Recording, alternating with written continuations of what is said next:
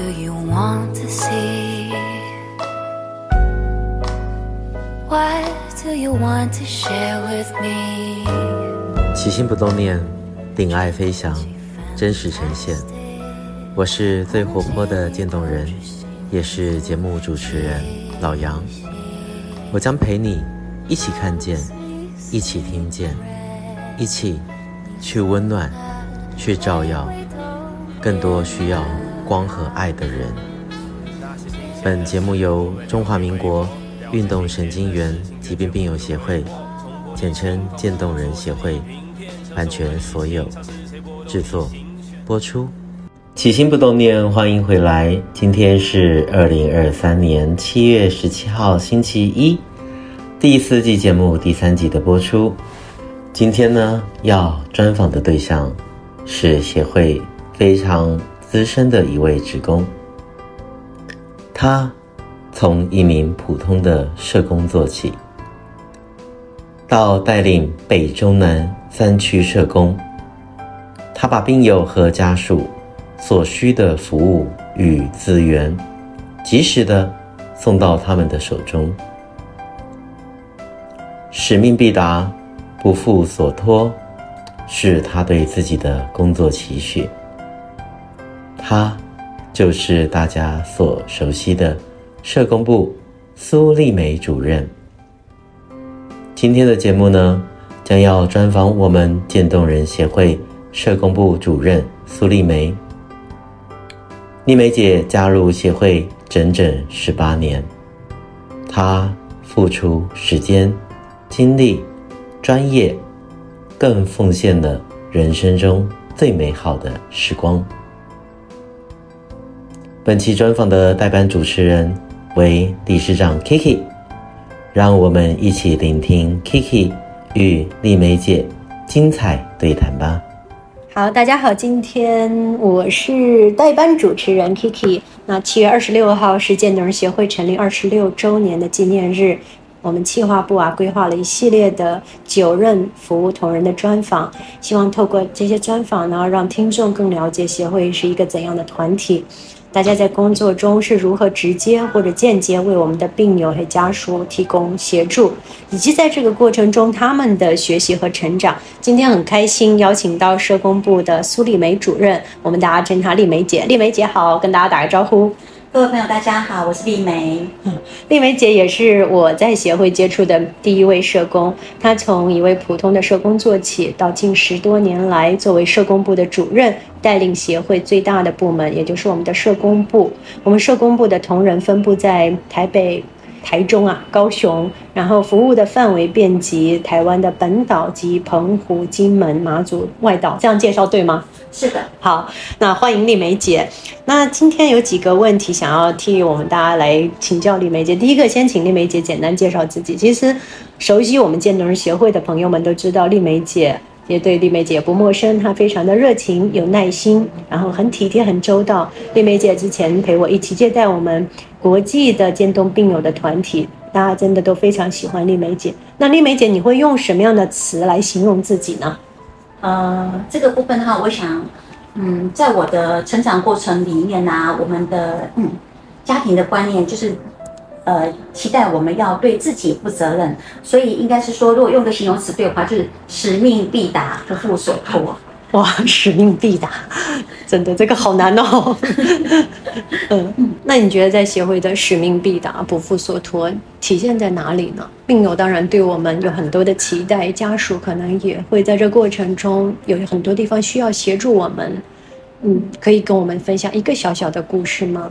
就是使命必达。基本上来说哈，我们自己的服务经验会觉得，就是说，这疾病是在病友身上，所以苦难无法分享。嗯，但是他们会碰到很多呃现实的问题。那那个部分的话，基本上应该是有社会各种资源可以来协助他的部分。所以只要是有资源的部分，我们就会尽量的去。帮他找到资源来解决他的问题。嗯，那你说这个，其实就我想到疫情期间，你那时候其实应该说是我们帮了一位算是国际级的渐冻病友，因为他因为在台，你都忘了对不对？他来到台湾，但是他是我们的病友，向我们来求助，他并不是我们的会员，因为他不是台湾人，但他因为罹患这个疾病，但罹患这个疾病，身体渐渐不行动，又希望回到自己的国家，你那时候其实动用了蛮多自己可能的啊。呃能够使用的一些资源，还找了一堆的朋友来帮忙，就把他帮他送回国了。你都忘记这件事了，是不是？对，因为当时其实很不方便。有一位病友，我们国际级的这对病友，其实我是后来间接才知道，因为丽梅姐当时，所以这句话真的也是这个故事也是印证了丽梅姐这件事。她其实。自己除了在工作中会帮忙，直接帮忙和服务我们的病友之外，其实他那种大爱也是让我真的还蛮蛮佩服和感动的。那个时间其实张罗很多。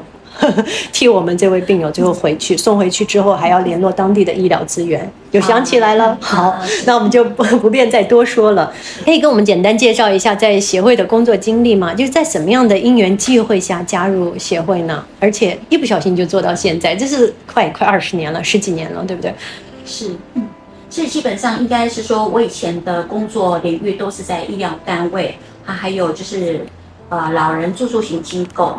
那在一个职场转换的机会来到这里，那其实当初我来的时候，我也不知道这个团体到底在做些什么，嗯，服务对象是谁？因为毕竟这个疾病对我们而言都很陌生。那呃，其实也是因为说，哎，看到它可能跟医疗领域相关，所以我的一个。直直觉就直接先到这里来看看了，嗯，对，那其实也是对这个疾病是陌生的，也是因为进入到这个团体之后，才开始了解这个疾病。那其实，在服务的过程，呃，就是一个新新手到这个团体来，其实，在刚开始的时候也有很多的震撼呐，嗯，对，那是哪一年啊？记得吗？嗯，我是九十三年底来的，九十三年，因为你看，真的是快二十年了，今年是呃。一一二年，对不对？对，嗯，所以那时候协会，你的工作伙伴也很少啊，嗯、对啊，没几个人吧？呃，应该是说我的工作伙伴只有秘书长，还有一位社工同仁，企划，然后企划，应该是只有这样。哦，那时候中区办公室已经有一位伙伴了，南区还没成立，南区还没有成，嗯、南区那时候还没有成立，是中区的同仁，然后同时他会服务到南区。嗯，对，所以呢，那我的伙伴就是只有一个资深的社工同仁，嗯、秘书长，嗯，找我来三个月，嗯，所以如果我有问题问他的时候，他也会说，我也还在学，我也跟你一样，我比你找来三个月，所以大家就是边边做边学习，也是其实病友在这一路上教我、嗯、教会我们很多。嗯、那丽梅姐回想一下，在协会服务将近二十年了。对你影响最大的人事物是什么？比如说你接触的这些病友啊、家属啊，或者在服务中遇到的这些事情，他们怎么去重新形塑你看待生老病死啊、看待生命这件事？其实我觉得这个跟我个人看来，我觉得跟。年龄的阅历是有关系的。嗯，在早年的时候，我们可能比较年轻，所以我们在思维上比较偏重理性思维。嗯，那医生说这个疾，呃，你生了什么病，什么东西不能吃，那我们就会坚守。嗯，阿公阿妈你不能吃这个东西。然后呢，很多会比较忽略到情感面的需要。嗯嗯，对。那当我年纪慢慢成熟的时候，一直在这个领域，我们会考量的部分哦，除了。医疗的医嘱是必须遵守之外，可能比较多会去做不同面向的考量。好，那尤其是我自己面对这个疾病的时候，我会觉得病友他面对的不是只有疾病，嗯，而是面对的是失去。他因为这个疾病，他会失去非常的多，嗯，对。那这个才是病人他最难去面对的部分。他不是只有面对疾病，疾病可能有医疗可以帮助他。嗯，哦，虽然说医疗能帮助的非常有限，可是他的所有一切会慢慢因为这个疾病被剥夺。就像以前我刚来的时候，我们看到有一些病友，他们因为跟家属的吵架，哦，这些不愉快都是非常微小的事情哦。嗯嗯，比如说呢，病友本来就有抽烟的习惯。那当然，在所有的疾病面前，医生一定是说要戒烟。嗯，可是对病友而言，我今天没有办法在职场上活跃了，我的兴趣也会因为这个疾病受影响了。我不能打球，不能唱歌。可是抽烟可能是对我而言，我曾经问过抽烟的朋友说，抽烟到底对你们而言有什么乐趣跟意义？嗯，他说抽烟有时候就是因为疲累，想要松轻松一下。那那所以，我当然自己也可以理解说，他们病友跟家属因为抽烟这件事情，呃，家属希望他戒烟，可是病人说我什么都没有了，我有疾病，我不能怎样，我不能怎样，可是我现在连这个微小的抽烟。我都要都不行吗？嗯，所以后来我们其实跟家属讨论，这个可能是他目前可以拥有的非常小的欢乐。嗯嗯，那这个部分，我们他当然也知道说抽烟是对身体不好。嗯，那他要怎么去处理他这个事情？我相信他自己心里有数，所以这个事情就会慢慢的，就很多事情不会是一分为二啦，有绝对性。这个部分就回到一个我们在处理事情的时候，呃，很多事情他要考虑的面向跟弹性，嗯，比较不一样。嗯，其实。这个分享，丽梅姐这块的分享，让我想起来，我在这个过程中差不多也是有这样子的感受。以往会想说啊，只要对身体不健康的这些东西，可能尽量要戒掉。但是我们当我们面临的这个疾病，尤其是现在 ALS 还没有解药的时候，一个好的医生他不会建议你让你去放弃原本你在做的事情。这个事情哪怕可能会对你在看起来是有害的，像抽烟这件事、喝酒。因为我觉得，嗯，像之前在中孝医院的黄启训主任，他也是大牟的主治医师，他就说，原来你有什么习惯，就继续保有这个习惯。如果这个习惯可以让你快乐一点，嗯、可以让你今天觉得啊，我可以松一口气，因为这场疾病已经把大家折磨得很累了。嗯，我觉得这个真的是，我觉得是一个蛮不同的看待生命的方式，日常的方式。我跟丽梅姐一起出国去。开过几次会，那我记得我们在比利时的时候，我好想吃那个好高贵的巧克力，但是觉得它很贵。丽梅姐说：“我来买。”当时我就觉得说：“哇，你好能花钱。”他的薪水又没有我高哈，然后他就很能花钱。他说：“想吃我们就去买来吃。”因为我很喜欢跟丽梅姐出行，也是这样子。真的，我觉得人生中有一些美好，也许在那个当下你觉得好像不值得，现在去换个念头去想，在我还能健康，还可以享受。美好生命的时候，就好好去把握。我觉得这也是我们的病友给我们一个很大的一个学习了。嗯，好，那还有就是，其实协会要发展，要我们的服务要不间断，其实就是要不断补充心血。那丽梅姐能够在协会其实服务这么久，那我们在这过程中也很注重社工的培育、培养新人的啊、呃、求才。其实，但是这一一段时间，我们发现要找到。稳定好用的，愿意在这里踏踏实实工作的社工还真的不好找，也很难找到合适的人。那丽梅姐，从你从事这份工作这些年来的一个经验，你对于这些有志于从事社工工作、有志于可能想要进入社服领域去服务的年轻朋友，有什么建议呢？以及你觉得在渐冻人协会去担任社工，会有他的人生会有一个怎么样的不同？嗯。呃，基本上，因为我们在社工的养成，我想每一个学校培养出来的学生都是一样的。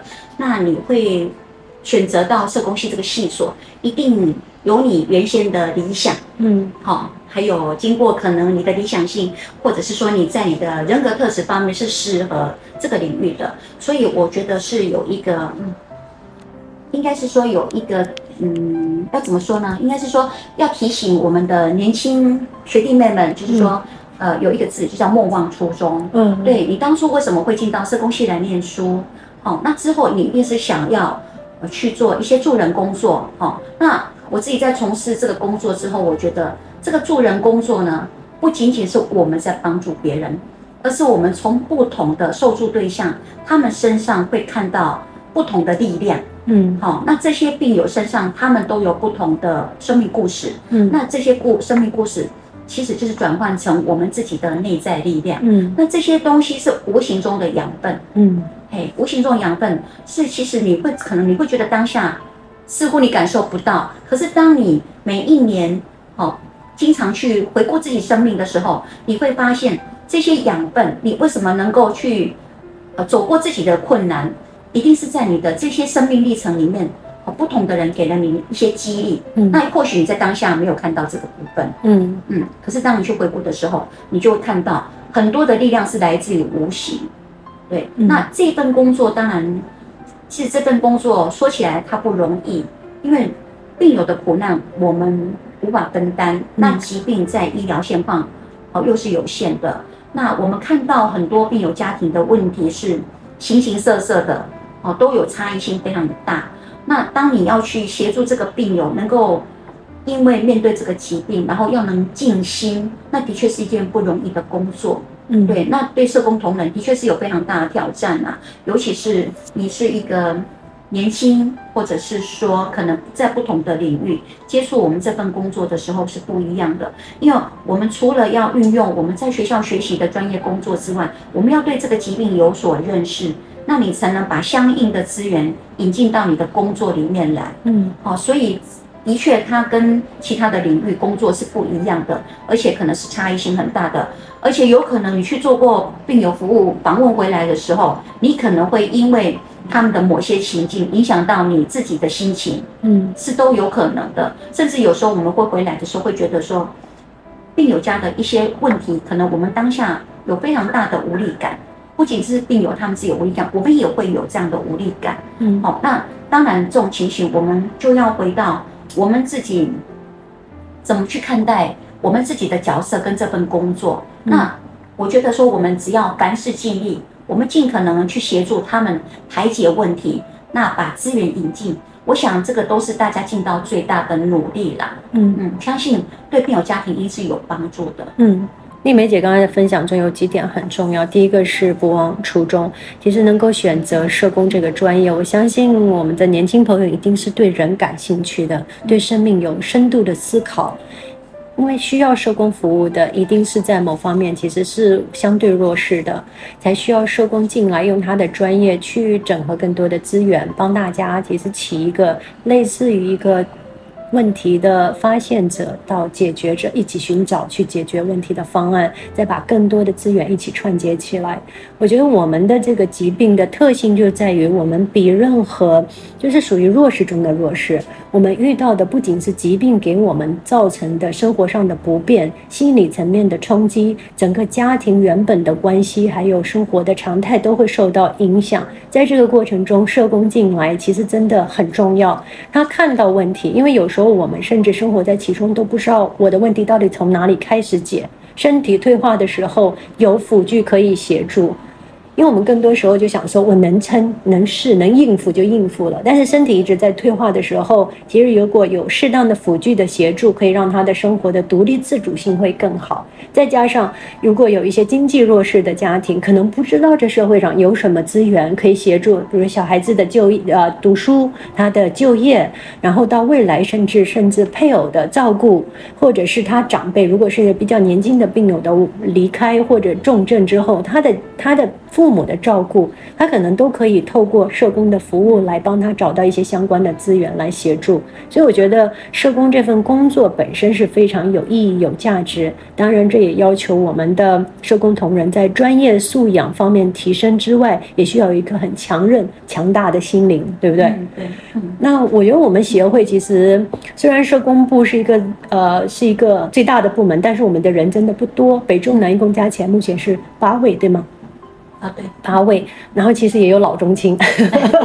那在这里面呢，你觉得我们的年轻朋友，我觉得他们相对都是比较成熟，就是内心很强大，嗯、在工作中我相信也是会有这些挫折，但他们会调试很快。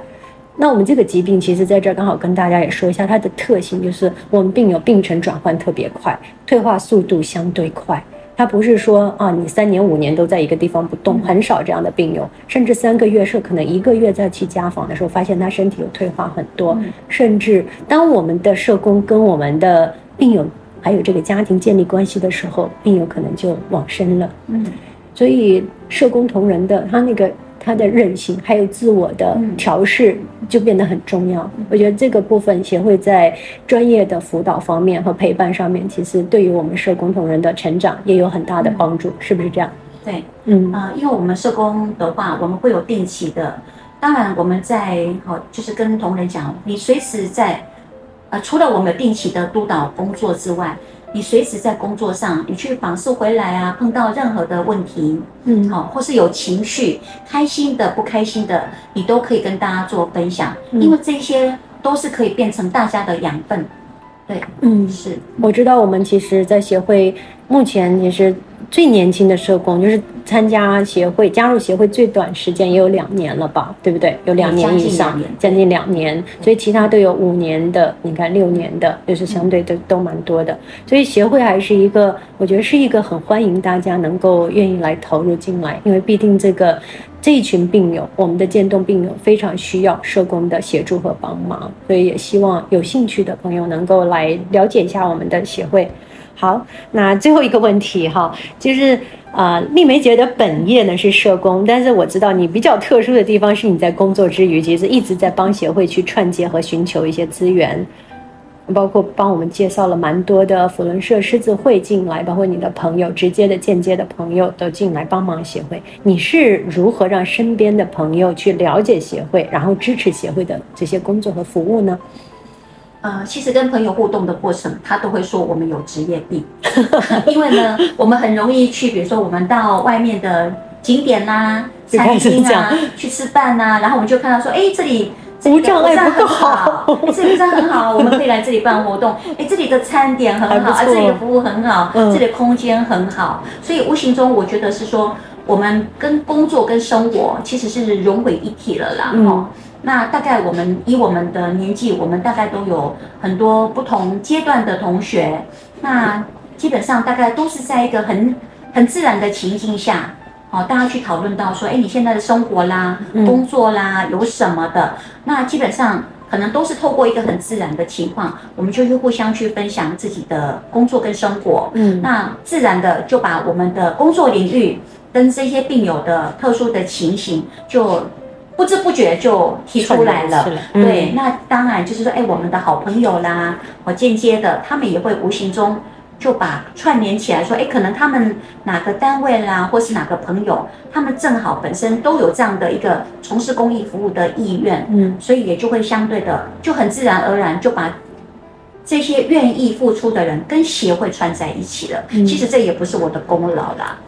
但是你一定是先让大家觉得，嗯，你是一个可以信赖的人，那这个团体一定是一个很不错的团体。嗯、我们有资源想要帮忙的话，那我们就来帮忙。再加上你已经把你的工作和生活连在一起，看到好吃的说，哎，这个病友可以吞咽，很方便，很安全，很，然后这个口感不错，我们下次办活动来订这个东西，或者是说，哎，看到什么地方觉得景色很好，就说下次可以带病友来。我觉得这个其实大家有看到这个人对他工作的热爱，对这一群人的关心。它会影响到你周围的人，嗯，所以真的也是谢谢丽梅姐，其实在协会服务这么多年，而且让身边的朋友也关注到我们这一群渐冻病友，也关注到渐冻人协会，啊、呃，也希望今天丽梅姐的分享能够给更多人啊、呃、启发。其实不仅是一线工作者能从他的工作中得到学习和感悟，在服务的过程中，也是因为这些。服务的病友呢，还有家属，其实也丰富了你的生命。那最后呢，丽梅姐还有什么想要跟大家分享的吗？我们要分享的事情好多呢，对，是啊，就一期一期节目肯定不够，之后再来加加开一期节目，我们再来好好的详聊。其实丽梅姐在服务的过程里，像将近二十年，一定有很多的故事。那今天其实没有办法一一跟大家分享。我因为我。我刚才有提到，丽梅姐是我第一位在协会接触的社工。那当时我根本不知道社工是什么。我们我跟大毛从上海回来参加协会在六二一的那个活动，但是当时刚刚到现场不久，大毛就发现，哎，他在那边待着，可能没办法一直待着，所以就要回家。你就送我们去坐车，坐富康巴士吧，然后回家。哇，整个就非常周到，一直到我们坐上车，然后跟我们挥手再见。我想这个人是谁呀、啊？当时还没有印象，后来才知道，原来丽梅姐是协会的社工。我相信你对每一位病友都是这样的贴心和周到，因为这个病很孤独，家属也很孤独，所以我们社工的陪伴，这个整个过程的陪伴，贴心，然后周到，很耐心，然后又。让他们感受到我们的温暖，我觉得这个真的是一个很重要的力量。希望协会也一直能够把这个力量继续传递下去，给大家更多的温暖。所以也希望大家能够继续支持和帮忙协会。再次谢谢丽梅姐，也谢谢大家的倾听。我们就下次再听丽梅姐分享更多的故事喽。谢谢，谢谢，谢谢。希望你喜欢本集节目的所有分享。如果你想认识我们渐冻人的各种大小事，请上网搜寻渐冻人协会，到我们的官网还有脸书粉丝团参观指教。也欢迎留言给我们，说说你的心里话。让我们知道这个世界除了我，还有你们。无论你在哪里，我都在这里陪着你。我将陪你一起看见，一起听见。每周一节目定期更新。我是最活泼的渐冻人我是老杨。一样记得要好好照顾自己爱你们。起心不动念咱们下次见。See you